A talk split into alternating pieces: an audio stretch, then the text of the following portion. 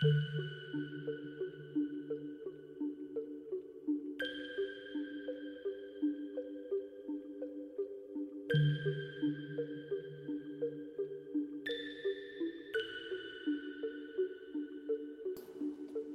家好，我是主播木须。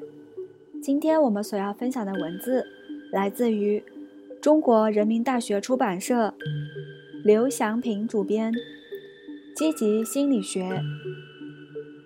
感谢你的收听。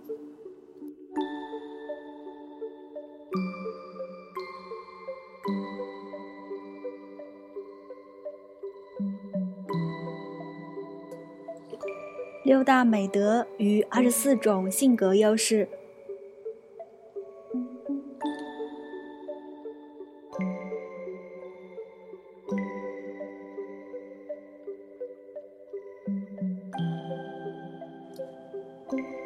正义，正义这一美德通常代表公平，最直接的是指人人平等。当然，我们都知道。要做到绝对的公平是不可能的，因为我们需要一种更务实的方法来践行正义。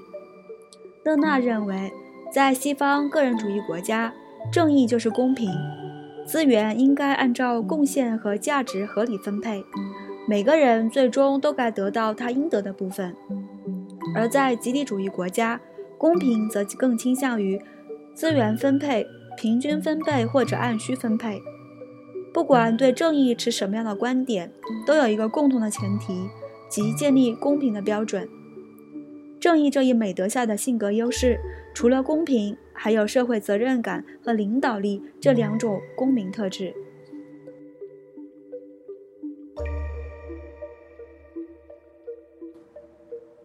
一、社会责任感。如果一个人认为自己对公共利益负有义务感，并在情感上认同这种义务感，我们就说这个人具有较强的社会责任感。社会责任感强的人有一些共同的特点：他们的使命感强，社会信任水平高，具有良好的团队精神，对朋友忠诚，对人类的本性持积极态度，关心国家和群体事务。热心公益、志愿活动和环保事业，希望下一代创造一个更美好的世界。社会责任感体现了人际交往和社会关系中，它促使一个人看重自己与他人、与群群体的社会纽带，并努力保持和增强这种关系。它让个人不会仅仅限于一己的得失，而是更多的关注他人福祉、群体效益和社会利益。社会责任感强的人，绝不会会为了自己的个人利益而牺牲他人或群体的利益。另外，社会责任感还具备跨时间和跨情景的稳定性，即不管在什么时间、什么情况下、什么环境下，高社会责任感的人会尽力的维护群体的利益，而不是谋取个人私利。最后需要指出的是。社会责任感强，并非意味着盲从，并不是说一个社会责任感强的人就一定会按照社会当权者的意志做决策，顺应时下占统治地位的社会风气来行事。相反，这些人往往会从民族大义、人性发展等更高的角度出发，不安于现状，质疑社会的不合理和不公正。所以，社会责任感强的人经常也是激进主义者。比如美国黑人运动的领袖马丁·路德·金和印度民族解放运动的领袖圣雄甘地。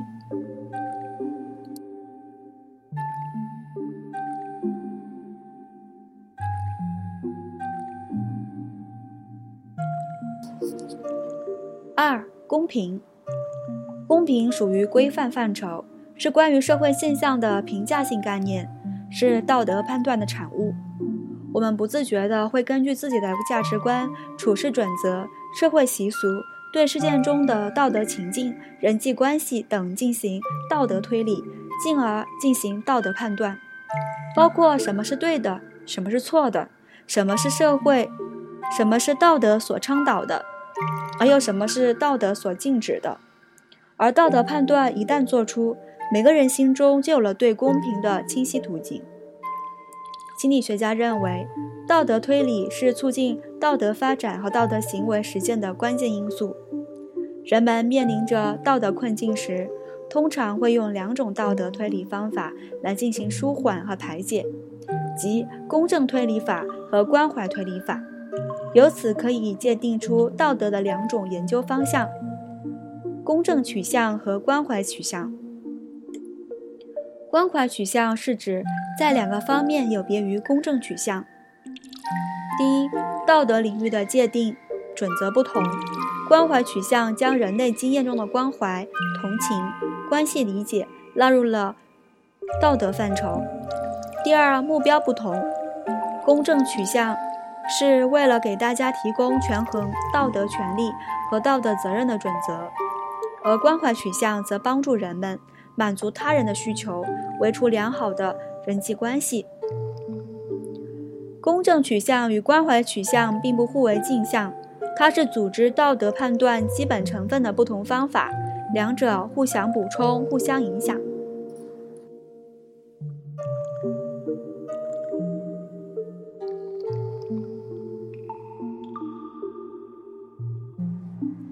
三、领导力。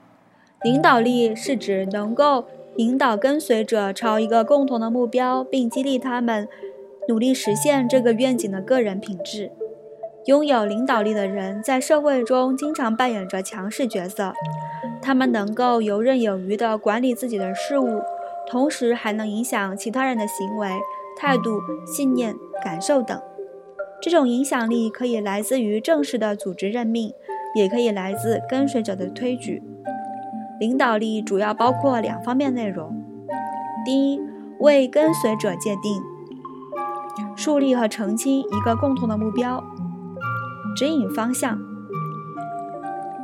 第二，帮助他们异化实现目标的过程。由此可见，领导行为是一种涉及人际交互的社会现象，领导者特质、跟随者特质以及所处情境。都会对领导行为产生影响。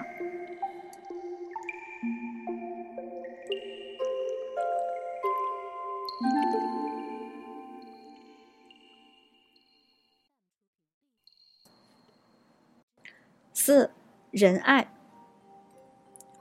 仁爱与正义有一点相似，都涉及提升他人的福利，但是仁爱更多的涉及与他人的交往，是一种关。有关人际的美德，仁爱重视的不仅仅是公正，他更看重在公平交换的前提下，表现出更多的慷慨、不求回报的善行、对他人的体谅等。在心理学领域被广泛研究的利他行为和亲社会行为，也属于仁爱这一美德。巴特森和艾哈迈德研究发现，即使在回报遥遥无期的情况下，人类也可能做出利他行为，说明共情可能才是人类能够做出高尚的利他行为的原因。巴特森等认为，共情甚至还能引起超越公平原则的利他行为。无论利他行为的动机为何，重要的是人类有能力便愿意去展现慷慨、友好和善行，同时激励身边的人去效仿。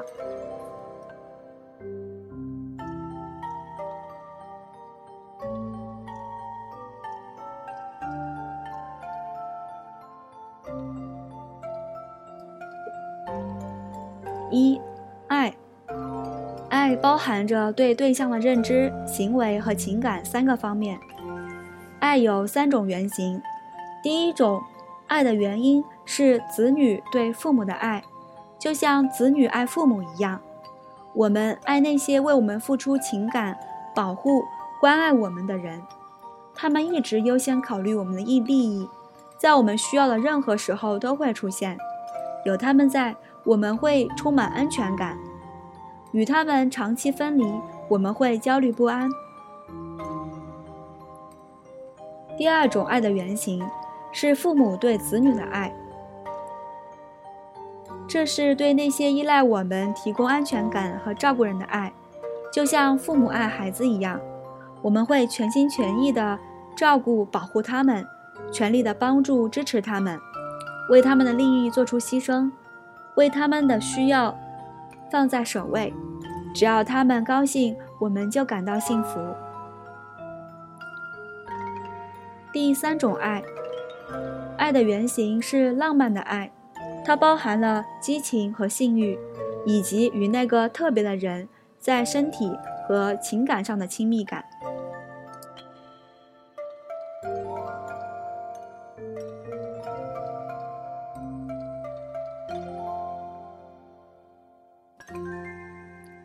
人与人的关系常常包含了不止一种爱的形式。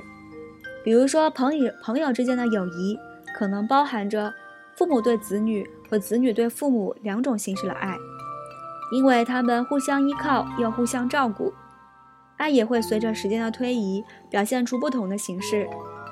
年幼时，我们对父母当然是子女对父母的爱；可是我们长大成熟，父母老去时，我们对他们更多的是父母对子女的爱。因为这时我们在照顾、保护他们，爱也可以从最初的这种形式转化为其他类型。例如，恋爱中的情侣最初只有浪漫的爱，但是经历过互互相扶持的人生，最终会转变为父母对子女和子女对父母那样互相照顾的爱。伴侣关系是唯一一种涵盖了三种形式的爱的特殊社会纽带。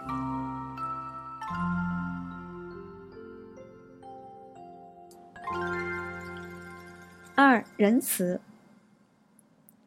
仁慈与慷慨、抚育、关怀、同情、无私的爱是一组密切相关的概念，它们都包含了一个共同的基础，就是对他人的善意。这与唯我主义完全相反。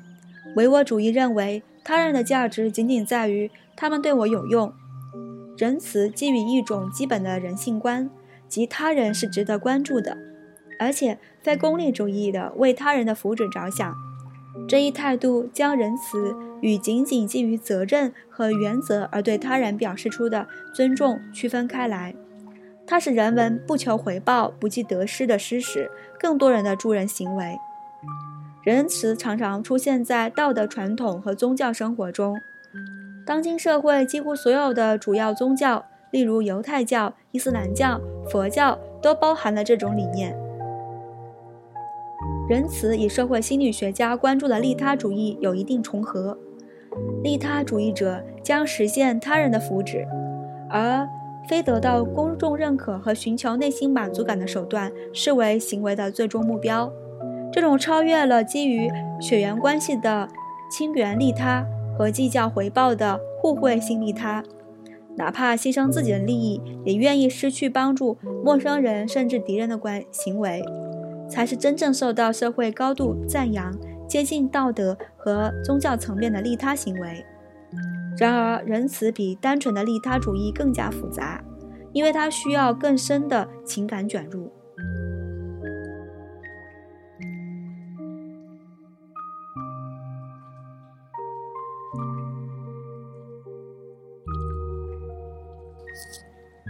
三、社交智慧。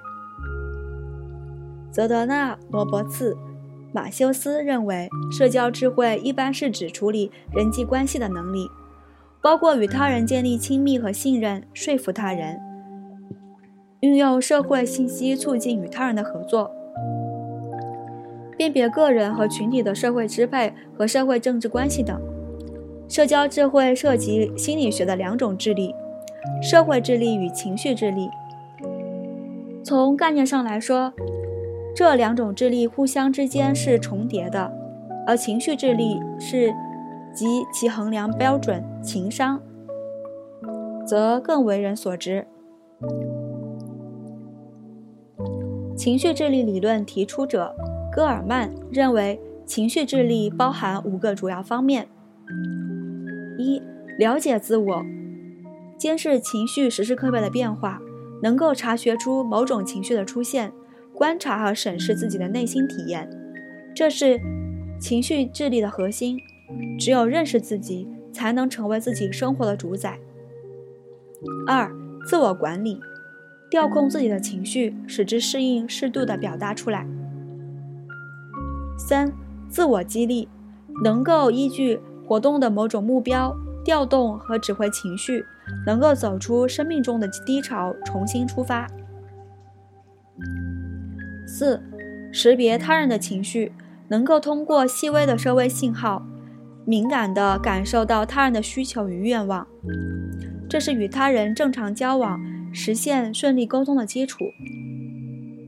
五、处理人际关系。具备调控自己与他人情绪反应的技巧。